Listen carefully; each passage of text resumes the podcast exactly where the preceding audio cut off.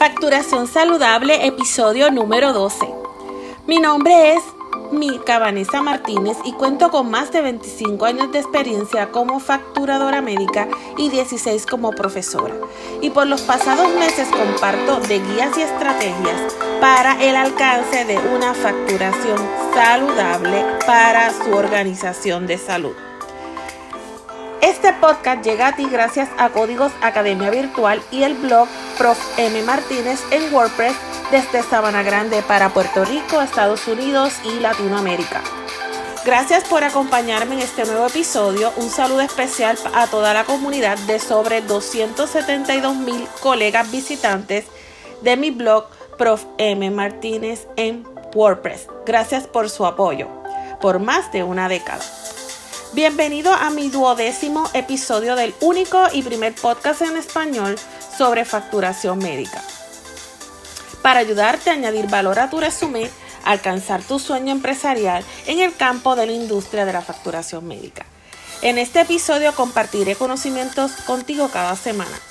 En este duodécimo episodio quiero hablar un poco sobre lo que es contratos y cláusulas en un contrato de un facturador independiente o una compañía de facturación médica. También quiero explicarte en este podcast estrategias al subcontratar los servicios de un facturador. El tema para nuestro podcast es, como le indiqué anteriormente, contratos y cláusulas sobre eh, la contratación de una facturación médica. Primeramente, ¿qué es un contrato? El contrato es una oferta de una parte aceptado por otra parte y la consideración entre ambas partes. Al contratar o al subcontratar los servicios de facturación médica es importante que se establezca un contrato de una manera detallada donde se propongan los servicios claros y precisos, que sean viables para ambas partes, por ejemplo, los derechos y responsabilidades del médico, los derechos y responsabilidades del contratista, facturador. Si ocurre terminación del contrato, unas cláusulas claves por razones como por acuerdo mutuo, una de las partes incumple con alguna obligación establecida en el contrato, violaciones a las leyes relacionadas por cualquiera de las partes, cambio de propietario, de junta o gestores del contrato, aviso de finalización o terminación debe recibirse mínimamente 30 días previos, o sea, de anticipación a la finalización de este. Disposiciones generales. Disposiciones generales. Cambios o enmiendas deben ser por mutuo acuerdo de ambas partes. Cualquier otro cargo o servicio adicional para ofrecer tiene que negociarse entre ambas partes y enmendar el mismo a partir de dicho asunto adicional a tratarse. Ejemplo, añadir el proceso de auditoría o análisis de cuentas médicas de forma adicional al proceso de facturación, ya que no se había contemplado en el contrato inicial. También es importante mencionar que todos debemos conocer los aspectos legales que regulan la profesión de la facturación médica y más cuando se trata de la subcontratación de un facturador independiente o una compañía establecida de facturación médica. Tenemos que conocer lo que es la ley de agencias de cobro del Departamento de, Asuntos al Consumidor DACO. Tenemos que conocer todos los parámetros de la ley IPA cuando se trata de subcontratación a, otros. Y la ley 194 de la Carta de Derechos y Responsabilidades del Paciente. No olvides que ambas partes son responsables del cumplimiento del contrato y de las cláusulas. Ejemplos de algunas de estas cláusulas son el facturador procesará las facturas electrónicamente, realizar una, la totalidad de los AA, métricas y otros. Pago de eh, facturas manuales serán enviadas en el periodo establecido por las diferentes aseguradoras. Debe existir una comunicación efectiva entre ambas partes sobre cambios extraordinarios.